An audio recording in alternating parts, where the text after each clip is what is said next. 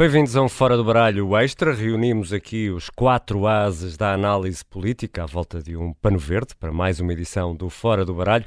Susana Peralta, Jorge Fernandes, João Marcos de Almeida e Luís Aguiar Conraria. Eu sou Ricardo Conceição, aqui no lugar da Vanessa Cruz, que é quem habitualmente dá cartas neste jogo, mas hoje a Vanessa não está e para esta edição extra estou eu a distribuir cartas e avanço sem demoras para a Susana Peralta. Susana, e tu queres começar logo com um rei de ouros, carta nobre do baralho. Quem é o teu rei de ouros, Susana? O meu rei de ouros é o Diogo Lacerda Machado. Tenho aqui uma nota biográfica dele, uh, da, tirada, tirada online. Aliás, tirei do, de um tweet do meu amigo Amilcar Moreira, uh, que tweetou isto hoje de manhã. Um, Diogo Campos Barradas de Lacerda Machado, uh, nasceu em Lisboa, etc. Enfim, a sua vida pessoal, licenciada em Direito. E depois começa assim.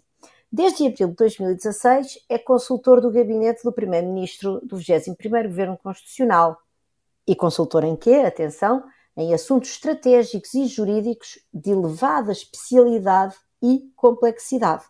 E, portanto, dada esta introdução de uma pessoa que é consultor do, do Primeiro-Ministro em assuntos estratégicos e jurídicos de elevada especialidade e complexidade, a pessoa estaria depois à espera, enfim, que ele fora isso tivesse um, um currículo, vamos dizer, largamente uh, isento de participações em instituições eh, que não pudessem beneficiar de decisões estratégicas e jurídicas de elevada especialidade e hum. complexidade hum. vindas diretamente do Gabinete do Primeiro-Ministro. Mas não.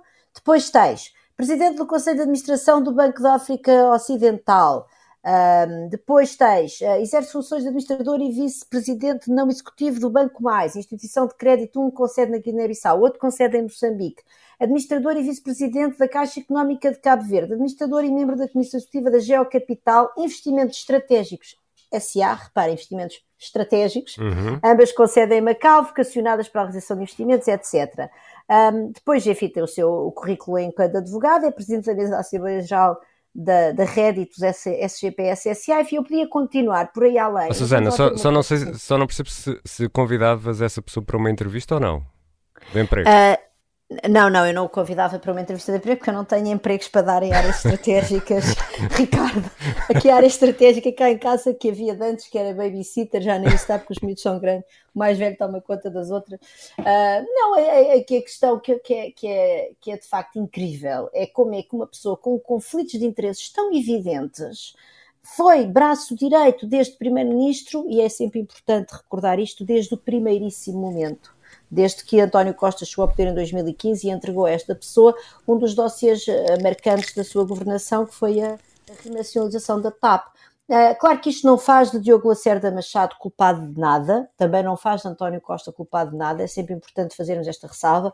Um conflito de interesses é um dado objetivo, quando ele existe, existe, e nós devemos evitar ter pessoas com conflitos de interesses tão evidentes no coração do poder, não é? Portanto, consultor uh, diretamente do uhum. gabinete do Primeiro-Ministro, porque de facto isso abre a porta a potenciais situações de tráfico de influências que são aquelas que nos trouxeram à embrulhada em que estamos metidos. Susana, isto é um jogo de cartas e o Jorge Fernandes quer assistir, Jorge. Sim, eu quero assistir a Susana porque Diogo Lacerda Machado é o exemplo acabado de, de, um conjunto de elites portuguesas que têm sempre imensos cargos, são sempre brilhantes, quando morrem, falam, são verdadeiros homens, do homens e mulheres do Renascimento, estão em 20 bancos ao mesmo tempo. Há mais homens do que mulheres. Há mais homens do que mulheres, é verdade. Mas o interessante de tudo isto é como é que, este, como é que uma elite desta elevadíssima qualidade, que inclusive faz perninhas em África, em Macau, é chamada a governar os melhores sítios do mundo, depois, quer dizer, depois o país está no pântano em que está e, e nós continuamos a perder lugares na Europa. É fascinante. Quer dizer, uma elite tão boa, mas ao mesmo tempo depois não se vê nada para, para a vida, para, a vida de, para o bem-estar da população e para as políticas públicas. É sempre, é sempre muito. É uma, é uma é, um, é algo que me escapa. E eu agora avanço para uma carta negra, para, o, para paus, porque o Luís Aguiar Conraria tem paus uh, por causa de um Silva, Luís, é isso? Falta um Silva nesta história? Uh, falta um Silva, portanto, nós ontem, acho que foi ontem, fomos surpreendidos com aquela notícia de que havia um, um António Costa nas escutas, que afinal era António Costa e Silva. Uh, e, quer dizer, isto era um erro de palmatória, quer dizer, que era tão... Isto era quase como se, nós, como se a Comissão Técnica Independente que estava a avaliar o aeroporto, se de repente nos desse um aeroporto qualquer e depois apercebesse-nos que tinha calculado mal a distância do aeroporto a Lisboa, quer dizer, e dizia que era 50 km era 150, uma coisa assim do género. Era assim um erro tão de palmatória que era verdadeiramente assustador. Uh, depois e quer dizer, e claro, e o, e o advogado Lacerda Machado, que também é advogado António Costa, uh, aproveitou bem, aproveitou bem, bem essa falha, uh, acho que, e, e, fez um, um espetáculo, aliás, disse que uh, o Ministério Público concordava que tinha havido ali uma falha, que tinha trocado os nomes e dava a entender que, que quase que não havia mais nenhumas referências a António Costa. Ora, agora já percebemos que, que não é assim, que, que afinal que que foi um, pronto, é uma falha de indiciação, mas as escutas são bem transcritas e que António Costa aparece referenciado várias vezes, portanto é bom saber que António Costa não está aqui chamado ao barulho por uma, uh, por uma tontice destas, mas apesar de tudo, eu acho que uma coisa destas tinha de ser passada a pente fino várias vezes. Quer dizer, não é como se eles tivessem um deadline, não é como se o Ministério Público ou, ou tivesse um deadline até ao dia... Uh, já não sei em que dia é que foi, até o dia 7, 7. Não é? acho que foi 7, 7 de novembro, não é como se tivessem de entregar o trabalho dia 7 de novembro, quer dizer, aquilo pode, podiam perfeitamente atrasar as coisas 3 ou 4, 3 ou 4 dias, ou até 7 dias, estava tudo em segredo de justiça, não havia fugas, e portanto deviam ter revisto as coisas várias vezes, de forma a evitar estas falhas, que depois, que de facto permitiram bastante fogo de artifício. Portanto, eh, uns paus que não são espadas, porque acho que apesar de tudo a falha não é tão grave como no início se, se julgava. E já lá vamos às espadas. Eh, porque o João Marcos Almeida tem espadas, eh, mas antes, eh, João, vamos começar pelo teu rei de ouros, que é? Eu não tinha rei de ouros, tinha rei de ouros. Não tinhas rei de ouros? Tinha, dava convencido que tinhas um rei eu de ouros. Eu, nesta altura, sou incapaz de dar rei de ouros a alguém em Portugal. Ah, eu, eu achei estranho, mas. Pode ser, olha, pode ser um lápis meu ou do Ministério não, Público. Foi, não foi, sei. foi. Foi, foi um engano meu, seguramente. Então, não, então vamos às espadas. Tenho espadas e bem negras para, para António Costa, para o discurso dele de sábado à noite. Uh, apetece, quando, eu, eu, quando acabei de ouvir aquele discurso, apeteceu-me dizer, e, e vão-se lembrar desta frase, que aquilo é um primeiro-ministro a lutar pela sua verdade. Uhum. Lembram-se que, que, quando António Costa usou esta frase acerca de Sócrates. Foi dita à porta do estabelecimento prisional. Exatamente, de... ele estava a lutar pela sua verdade. Eu acho que o Primeiro-Ministro também está a lutar pela sua verdade. Aquilo ah, ainda, ainda tinha mais uma interação, que aquilo era lutar por aquilo que acredita ser a sua verdade. Aquilo era, ainda tinha mais uma interação. Portanto, ele, António Costa, uh, disse, disse parece que está a antecipar eventuais, eventuais novos desenvolvimentos nos processos de investigação. Uh, deu uma aula sobre investimento externo e a importância do investimento externo para o país, como se todos nós não soubéssemos que o investimento externo é importante para o país, mas quer dizer, a importância do investimento externo não pode justificar tudo. Uma coisa é o investimento externo ser importante, outra coisa é justificar uh, que, se, que tenham certos tipos de comportamentos e ele parecia que estava a justificar em relação a estes a futuros desenvolvimentos, uh, o, que, o, que, o que é sempre péssimo. Agora, uh, eu queria dizer mais duas coisas sobre, este, sobre, este, sobre a intervenção de sábado à noite. É o modo, porque, mais uma vez, António Costa, ele revela sempre duas coisas. Uma que gosta de fazer nós parvos. Uh, e outra é que, é que uh, é muito rápido a desfazer-se sem dó nem piedade e até com alguma crueldade dos seus uh, colaboradores mais próximos e até de amigos. Uh, quer dizer, vamos começar por, pelo chefe de gabinete, Vítor Scária. Quer dizer, o primeiro-ministro tem que perceber que as pessoas, quer dizer, têm alguma, têm alguma cultura política. E sabe que um chefe de gabinete não tem autonomia política em relação ao primeiro-ministro. Quer dizer, António Costa, quando convidou Vítor Scária para chefe de gabinete, sabia perfeitamente o seu passado, o seu currículo, eh, as confusões em que já se tinha metido. Agora, de repente, fala de Vítor Scária como se fosse a pessoa mais inocente deste mundo e que o tivesse surpreendido completamente. Por amor de Deus, António Costa conhecia Vítor Scária melhor do que qualquer outro português. António Costa diz que se sente traído, não é? Ser distraído, olha, não o tivesse escolhido. Ele é responsável pelas escolhas que faz, ser distraído. Mas isto é fácil, quer dizer, uma pessoa faz as suas escolhas e depois sente-me traído, não tem culpa nenhuma no, no, e nada, não tem culpa de nada. E a seguir, quer dizer, o seu melhor amigo, vamos lá ver. Quer dizer, por que razão é que um primeiro-ministro. Um... Desculpa, continua, continua.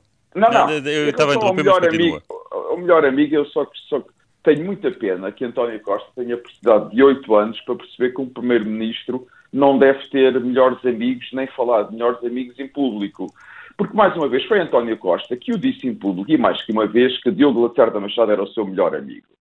Ora, eu lamento muito, mas quando um Primeiro-Ministro faz isto no início do seu mandato, basicamente está a enviar ao mercado, às empresas, a toda a gente, a seguinte mensagem. Se houver assuntos importantes para tratar que dependam do governo, é com este senhor que vocês devem falar. Vamos... Portanto, não venham agora com histórias. Passados oito anos é que ele descobre que o Primeiro-Ministro tem melhores amigos. Por amor de Deus. Quer dizer, isso é, é, um, é um ato de crueldade. O, o, máximo que ele podia dizer era: é verdade, Diogo Lacerda Machado é um velho amigo meu, nós somos amigos e eu, até prova em contrário, acredito na sua inocência. É isto que um amigo diz de outro amigo. Não é o que, aquilo que António Costa fez naquele discurso, que foi deitar completo, foi assassinar em público o seu melhor amigo ou, ou, ou, ou, a presunção de inocência não serve para os melhores amigos do Primeiro-Ministro. João Marcos Almeida. chefe de gabinete. Vamos agora aos ouros de Jorge Fernandes, que esta semana, ou nesta edição extra, tem um som associado. Há um partido invisível na sociedade portuguesa, que corresponde a poderes fáticos, que tem diversas expressões nos partidos de poder e também tem diversas no expressões. No seu partido. Vou responder à sua pergunta. E também tem diversas expressões noutros, um, nos partidos e também noutras organizações da sociedade uh, portuguesa. E eu tive a oportunidade de dizer que considerava que as pessoas que no Partido Socialista de alguma forma estão associadas a esses interesses apoiam o António Costa. Jorge Fernandes, RTP Memória, a uma hora destas? RDP Memória, é verdade. Isto é no dia 24 de setembro de 2014, num dos debates em que António Costa e António José Seguro, que é quem está neste som, para quem não consegue identificar pela voz, uh, se defrontaram, na altura na RTP, acerca de quem seria o próximo secretário-geral do Partido Socialista. E António José Seguro, ah, penso que fez uma descrição que já na altura era perfeita e que descreve no fundamental a situação em que nós estamos neste momento.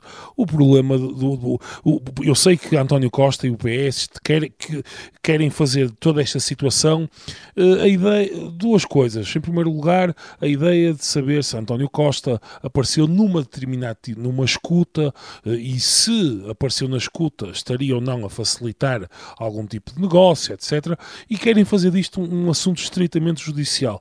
O problema disto é que isto é uma coisa coisa muito que tem um alcance muito maior do que isto. É exatamente isto que António José Seguro diz aqui. Há um conjunto de poderes fáticos que estão instalados dentro do Partido Socialista e não é que o Partido Socialista seja intrinsecamente pior do que, por exemplo, o PST. Simplesmente, usando aqui um plebeísmo, como se costuma dizer, a ocasião faz o ladrão.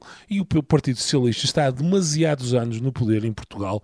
E pior, o Partido Socialista percebeu em 2015 e nos anos que se seguiram que, apesar do escândalo Sócrates, o potencial de punição eleitoral que tinha era muito baixo, porque os portugueses têm, digamos, um, nível de tolerância, a, a, enfim, a um conjunto de, de, coisas e a uma cultura política podre que noutro país não teriam tolerância. Esse é, de resto, um mecanismo que seria a única maneira de travar tudo isto, era um Partido Socialista ter uma valente lição eleitoral e só isso e apenas isso obrigaria o partido a mudar. E, portanto, aquilo que António José Seguro descreve em 2014 é exatamente aquilo que nós é o momento em que nós estamos e é exatamente isto é o problema que nós temos. Um conjunto de pessoas, de negócios, de facilitadores, de chefes de gabinete, de melhores amigos, que anda tudo ali a circular em volta do primeiro-ministro, muito provavelmente em, muito, em muitos aspectos nem sequer de maneira ilegal, digamos assim. Portanto, até podem estar no estrito cumprimento, no limite da lei, mas estão em, situações que eticamente são muito reprováveis e que politicamente são insustentáveis, e o problema é esse. E na, e na segunda parte do Fora do Baralho vamos continuar a falar de crise política, vamos falar de Mário Centeno, investimento externo, mas também de lambadas. Voltamos já.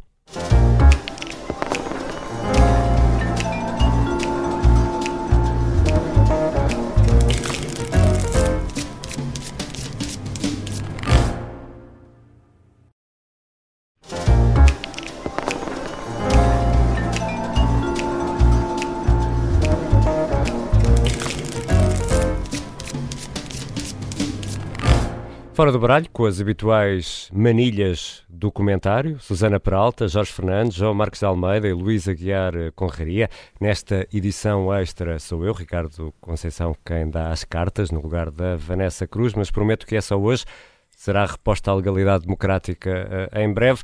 E Susana, tu queres uh, falar de lambada? É para dançar ou para dar? É para dar, é para dar lambadas. É para dar? Não, eu, sim, eu queria, eu queria recordar, a propósito do que o João estava a dizer no, na, na, primeira parte, acerca do discurso de António Costa e de como, no fundo, António Costa se coloca totalmente. Uh, ele, quer, ele quer que nós acreditemos que tudo o que aconteceu foi totalmente uh, totalmente alheio não é, à sua vontade e, e, nunca foi, desde logo, pela, pelas decisões que ele tomou na composição da sua equipa, mas eu julgo que o apogeu desse momento de, de contenção de danos, vamos dizer, foi de facto a entrevista que o Ascenso Simões deu ao Observador na sexta-feira, quando disse que, que Vitor Scária precisava de um par de lambadas no focinho ou seja, isso é, isso é usar. Eu, eu, eu, contrariamente ao Jorge, gosto de plebeísmos e gosto de calão e assim, e sou, e sou mesmo uma grande admira, sou admiradora da, da poesia dessa. dessa no seu estado mais puro. Assim, mas achei isto tão, tão, absurdo. A mim não me choca a linguagem, o que me choca é a intenção a usar essa linguagem, que é no fundo dizer não, não, esse personagem abjeto, não é? Que não tem nada a ver com a nossa governação, etc. Portanto, nós agora resolvemos isto e enfiamos-lhe duas lambadas no, no, focinho e a partir daí podemos seguir em frente porque o PS é impoluto se não fosse esta pessoa e pronto, isso no fundo inscreve-se na mesma é, é, é, a mesma mensagem que o Primeiro-Ministro quis transmitir, enfim, com, com bastante mais elevação da parte de António Costa. Deixa ver se o Luís Aguiar correria a linha nisto de resolver isto à lambada. Não, eu estava a querer entrar, eu estava a lembrar também da outra parte e, e dizer que tem dupla personalidade, portanto faz diagnósticos psiquiátricos e tudo, quer dizer, é, é, é uma coisa impressionante, é alguém que foi durante 5 ou 6 anos assessor de, uh, uh, de José Sócrates, quer dizer, agora são apanhados de surpresa porque ele gosta de envelopes. Epá, tenham paciência, quer dizer, não é? Pá, é, é caixas de vinho e é, acho, acho, que há um mínimo, acho que há um mínimo de decoro. Acho que há um mínimo de decoro. Quer dizer, objetivamente, António Costa pôs-se a jeito. Acabou-se. E não dá para ter, não dá para se rodear de pessoas que se foram assessoras de, de José Sócrates e depois ficar muito admirado porque têm dinheiro escondido em envelopes. Não. E que têm conflitos de interesses, disse, não é? Como, como, alguém disse, e esta é uma indireta para o Jorge, o que me surpreendeu não foi haver envelopes, foi haver livros. Ah, pá, os livros são a nossa Olha, maior queria... riqueza, não é? Pois. Eu queria usar Sim, um, uma. Não vou usar aqui um plebeísmo para caracterizar essa, essa tendência dos nossos responsáveis políticos para fazerem diagnósticos psiquiátricos. Vou usar um plebeísmo. Eu vou aproveitar que não está cá a Joker. Ricardo, depois se quiseres despedes. O que é que ela vai é, dizer? São os cagões, são os cagões. Isto sim é um plebeísmo, Jorge. Toma lá. Arruma este. Jorge, Vamos uh, virar um pouco a agulha para o que é que esperas de, do anúncio de logo de uh, Pedro Nuno Santos, uh, que vai hoje apresentar-se como valete. Ah, o que espero, quer dizer, Pedro Nuno Santos estava há muito tempo a preparar isto. Agora, agora fugi, é? a tua voz fugiu um bocadinho, Jorge. Tens que verificar aí os teus cabos. Já, já volto a ti, já volto a ti. Vamos só verificar aqui os cabos do, do Jorge Fernandes no, no instante. Vou. Ah, uh, agora, agora já está. Agora... Sim, Luís, Luís, avança. É, posso pegar, porque eu queria pegar ainda num ponto anterior, antes de irmos para, para ainda queria pegar num ponto do discurso de António Costa, que, uh, que, que, o João falou, mas eu acho que vale a pena realçar, que é a questão do investimento estrangeiro. Quer dizer, algum investidor estrangeiro que estivesse a ouvir aquele discurso ficou assustado com a ideia de pôr dinheiro em Portugal. Quer dizer, a ideia, de, a ideia que António Costa ali passa. Absolutamente. Absolutamente. A ideia que o António Costa passou naquele discurso é que um, um, investidor queira cá investir uns milhares de milhões de euros e que depois queira evitar a democracia, a democracia não, queira evitar a burocracia e os licenciamentos absurdos e... E, e a democracia já agora? E a democracia já agora, vai preso. quer, quer dizer, ou, ou, é indiciado e está sob escuta e por aí fora. É como se o que o António Costa deu ali a entender é que nós fizemos business as usual, tudo absolutamente normal, tudo, tudo, todos nós preocupados com o serviço público e, e, uh, e para favorecer o investimento externo e pronto, estamos nisto, vai tudo preso, ou vai tudo preso, João, é tudo indiciado. João Marcos Almeida. Não acalma nada o investimento diz. Numa fórmula muito simples, burocracia pesada mais investimento externo igual a corrupção. Ou seja, não metam dinheiro em Portugal. E essa, João Marcos Almeida, não, e essa, e essa, é, é, essa é a percepção que há lá fora? Essa não, é a percepção que há lá fora do país? Não, não sei, eu não exagero tanto. Quer dizer, o que está a acontecer dá uma má imagem de Portugal, mas quer dizer, também todos os países europeus, quase todos, passam por períodos muito complicados politicamente, quer dizer, não é só um mal único de Portugal. Vamos ver, olha o que passa nos Estados Unidos, também temos um candidato, possivelmente um candidato republicano a Presidente da República e ex-Presidente da República, cheio de problemas da justiça, e que, aliás, de uma forma muito semelhante a António Costa, também diz que é um perseguido pela justiça e que é inocente, não é? Uhum. Uh, portanto, não é só um problema de Portugal, também não podemos confundir as coisas. Agora, este episódio não é bom, mas acho que não é isto que vai abalar a confiança dos investidores externos. Mas o ponto não é esse. O que os investidores externos gostam, sobretudo, é que haja leis claras, processos rápidos e tribunais que funcionem. O grande problema Casos de corrupção pode haver em todo lado, mas o grande problema é, é verem que os tribunais em Portugal são muito lentos, uh, que a justiça é lenta e que há muita burocracia. E, e, e, muitas, e a burocracia favorece os casos de corrupção. Porque o, o, que as escutas que têm vindo a público revelam é o seguinte: há muita burocracia, há muitas regras. Então vai-se usar o poder político para ir fazer uns atalhos, para ir à volta das regras. Porque só o poder é que pode resolver isso. Mas o melhor, então, era mudar as regras, mudar a legislação e termos uma legislação que seja ágil e rápida em termos de investimento externo. Porque não há pior coisa do que o investimento externo depender do poder político e não das regras existentes. Susana? Posso, não, eu concordo completamente com, com, o João. O que nós precisamos é de mais regras e de menos discricionariedade. Mais regras. Absolutamente. Não mais é transparência. Regras, melhores regras. Temos melhores, melhores regras, regras, portanto, temos, temos de ter processos baseados em regras e não processos baseados em discricionariedade.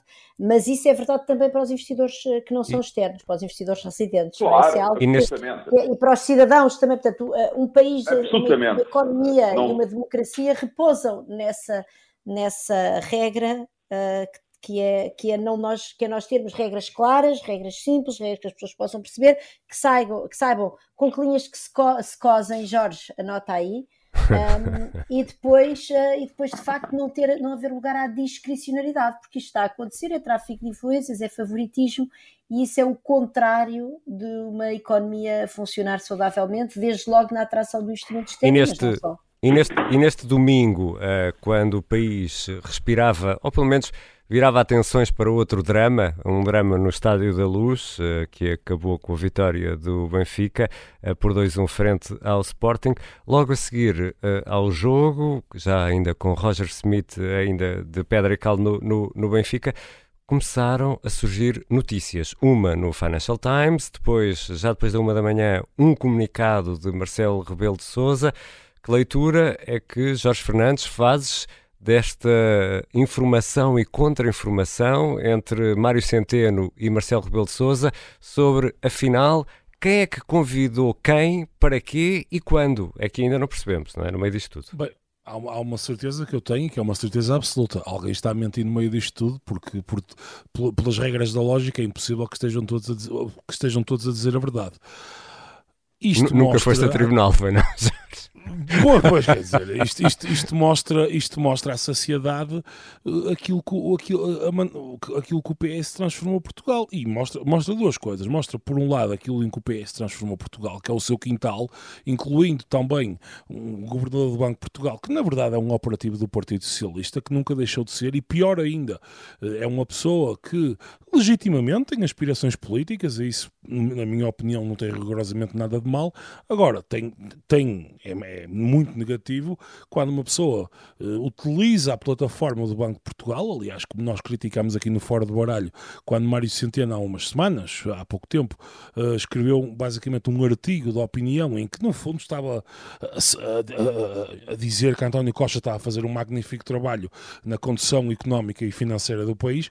Portanto, isto é muitíssimo negativo que Mário Centeno tenha feito isto e, portanto, enfim, acho que Mário Centeno está a ter um comportamento que, independentemente da sua, do, sua, do, do, seu tipo de mérito e do seu tipo de, de ambição política, Mário Centeno tem que refletir muito bem se acha que tem condições ou não para ser, para ser continuar a ser governador do Banco de Portugal. E em minha opinião, acho que muito provavelmente a avaliação da Comissão de Ética, isto aqui não é pôr em causa minimamente as pessoas que fazem parte da Comissão de Ética cá em Portugal, mas muito provavelmente a Comissão de Ética que se deveria pronunciar sobre isto não era a Comissão de Ética portuguesa, mas sim a do Banco Central Europeu, que, relembremos, quer dizer, o Banco de Portugal é um componente do Eurosistema. Portanto, é, é um dos membros do Banco Central Europeu, portanto, está intimamente ligado ao Banco Central Europeu e seria a esse nível que eu gostaria de ver a conduta de Mário Centeno escrutinada.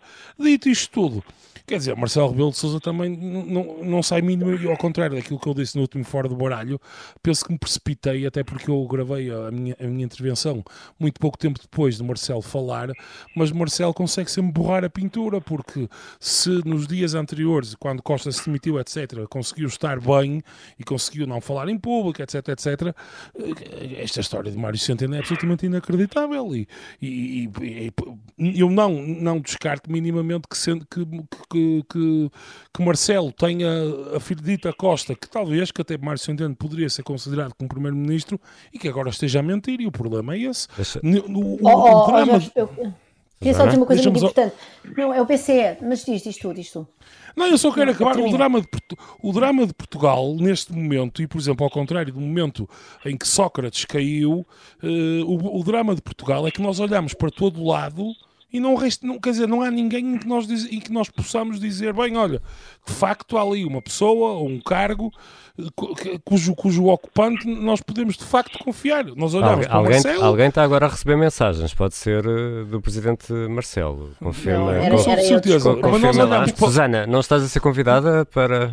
Estou a ser não, mas deixa-me só dizer isto, deixa-me só dizer isto. Nós olhamos concluir, para Marcelo uh, e não temos a certeza se ele está a mentir, e muito provavelmente está a mentir. Olhamos para Costa e é aquilo que sabemos, olhando para o Banco de Portugal e é aquilo que sabemos, quer dizer, o que é que resta?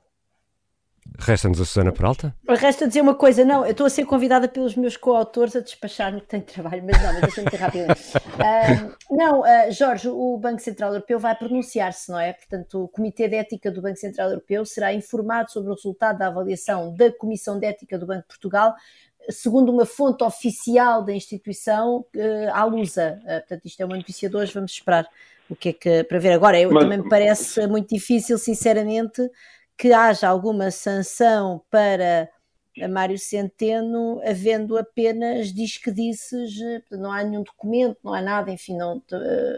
Não, não, não, mas há uma coisa que nós sabemos. Não a defender esta embrulhada em que estamos coisa, enfiados. Jana, há, há, uma coisa que nós sabemos: que o Costa propôs o nome dele para Primeiro-Ministro.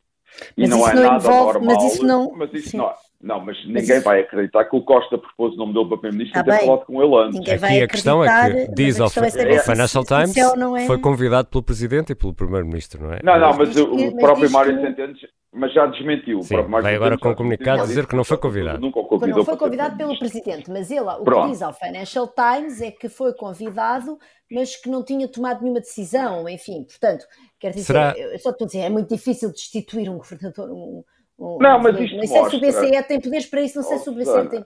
Eu também não sei, numa, também não sei. Num convite que lhe terá sido feito e para o qual ele não se comprometeu, não há registro mas, escrito, portanto, enfim. Oh, Susana, mas isto mostra, isto mostra o, o, o erro profundo que o Presidente da República cometeu e marcar eleições apenas para dia 10 de março.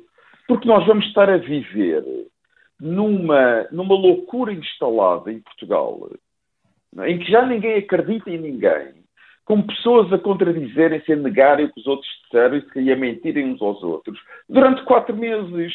Quer dizer, isto é uma coisa que vai fazer pessimamente à nossa democracia. É e isto irrita muito ver esta gente toda. Nós vamos entrar no dia 1 de janeiro, no ano em que faz 50 anos do 25 de abril todas estas pessoas que têm estes comportamentos, no dia 25 de Abril, põem um cravo na lapela do fato, vão ao, ao, à Assembleia da República e fazem ótimos discursos a favor da democracia.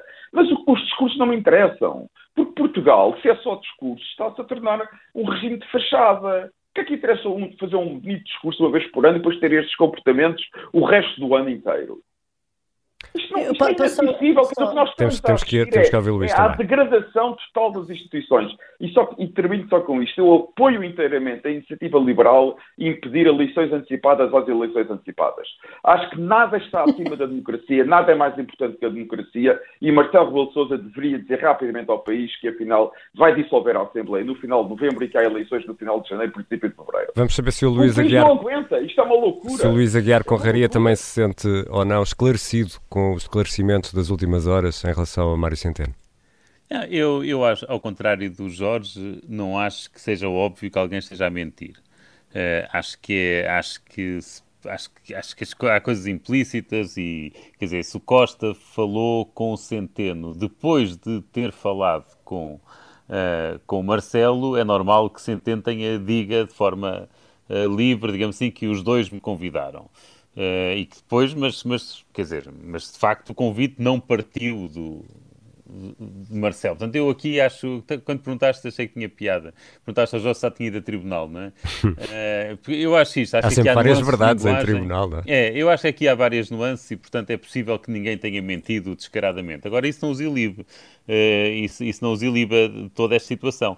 Uh, eu, eu, concordo Mas ninguém disse com... a verdade, Luís. Ninguém mentiu não, ninguém disse toda a verdade. a verdade completamente. Aliás, é engraçado, não é? Porque aqueles juramentos dos tribunais americanos nós vemos é, não, é, não é jura dizer a verdade, é jura dizer a verdade, toda a verdade e nada mais que a verdade, não é? Que é para, para ser preciso, para as pessoas serem Com a ajuda de Deus. so help Pronto, me God. mas isso, aí já espero que não seja necessário, que sejam os humanos. Uh, mas, mas aqui em relação a, esta, a isso, eu concordo com, com o João, realmente acho que as eleições deviam ter sido o, o mais rápido, marcadas com a maior rapidez possível. Quer dizer, só o tempo suficiente para o, para o PS decidir quem é que há votos e, e nada mais do que isso, e, e, e, depois era ir a votos. E, e, acho que de facto que Marcelo ficou preso com a história do orçamento que, que veio do, das eleições passadas.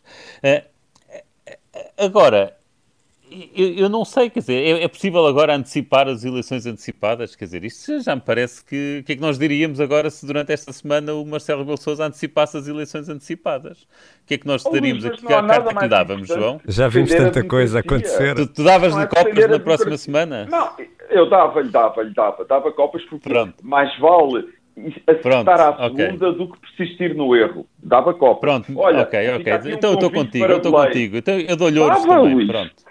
Ótimo, Pronto, está bem, estou contigo, eu dou-lhe ouros também. Marcelo Rebelo de Sousa, se, se, se, se, antecipar as eleições, leva aqui duas cartas vermelhas, aqui vermelho é bom. Uh, Susana? Do, do fora Sim, do baralho. Não, eu, não, eu acho que agora antecipar as eleições ainda, porque acho que é, acho que é junto ao imbróglio, não tenho certeza que resolva o problema. Mas eu quero dizer que nós estamos a recolher os frutos de várias decisões erradas ao longo do tempo. Já aqui falámos de António Costa ter recolhido os frutos da decisão errada de ter colocado Vitor Scari à chefe de Quem gabinete. Quem se meia eventos, não é? Recolhe tempestades, estamos aqui, exatamente, Jorge anota. Uh, depois temos, uh, temos também uh, o, resultado da decisão profundamente errada do eleitorado português de ter eleito Marcelo Rebelo de Sousa para, para Belém, não é? Portanto, é uma pessoa que de facto nunca mostrou ter sentido institucional, institucional e que, no fundo, enfim, eh, Portugal tornou-se num circo à imagem da, da, da, presidência da República que foi escolhida coletivamente pela, pelos portugueses e portuguesas. E depois também, também estamos a recolher os frutos de termos deixado uh, Mário Centeno transitar diretamente do governo para o Banco de Portugal. Porque eu julgo que, só, que se essa separação houvesse na cabeça das pessoas, seria mais fácil agora separar o trigo do joio nesta história de quem é que está a dizer verdade, quem é que não está, estão todos a dizer uma meia verdade. Oh, oh Susana, uh, portanto, essa, agora é, os erros de ter dado uma maioria absoluta ao PS, porque dizer, ah, não, claro, também, também. De Belém, também vem de São Bento. Completamente, tens toda a razão. Não, não, claro, vem também de São Bento, é evidente. Mas quer dizer, nós temos aqui um árbitro do sistema hum. Português que claramente não cumpre os mínimos, e, e eu julgo que este o imbróglio, tu próprio disseste isso, não é? Se, se Marcelo tivesse dito logo, dissolva-se o Parlamento e vamos a eleições rapidamente no início de janeiro, para evitar, enfim, termos eleições na véspera de Natal, Uh, seria, seria, pronto, pelo menos não estávamos nesta agonia em que estamos enfiados agora durante vários meses. É? Susana, Susana Peralta, Jorge Fernandes, João Marcos Almeida, Luís Aguiar eh, Conraria, os asos habituais deste Fora do Baralho, que habitualmente vai para o ar ao meio-dia às uh, sextas-feiras e repete depois de sexta à noite e sábado de manhã. Aqui fizemos uma edição extra e não sei, meus senhores, estão livres de outra edição extra até sexta-feira. A ver, vamos. Jorge Fernandes, toma lá mais uma. Gostei muito deste bocadinho, mas uh, da próxima vez virá a Vanessa Cruz, que é titular deste Fora do Baralho. Um abraço a todos e obrigado.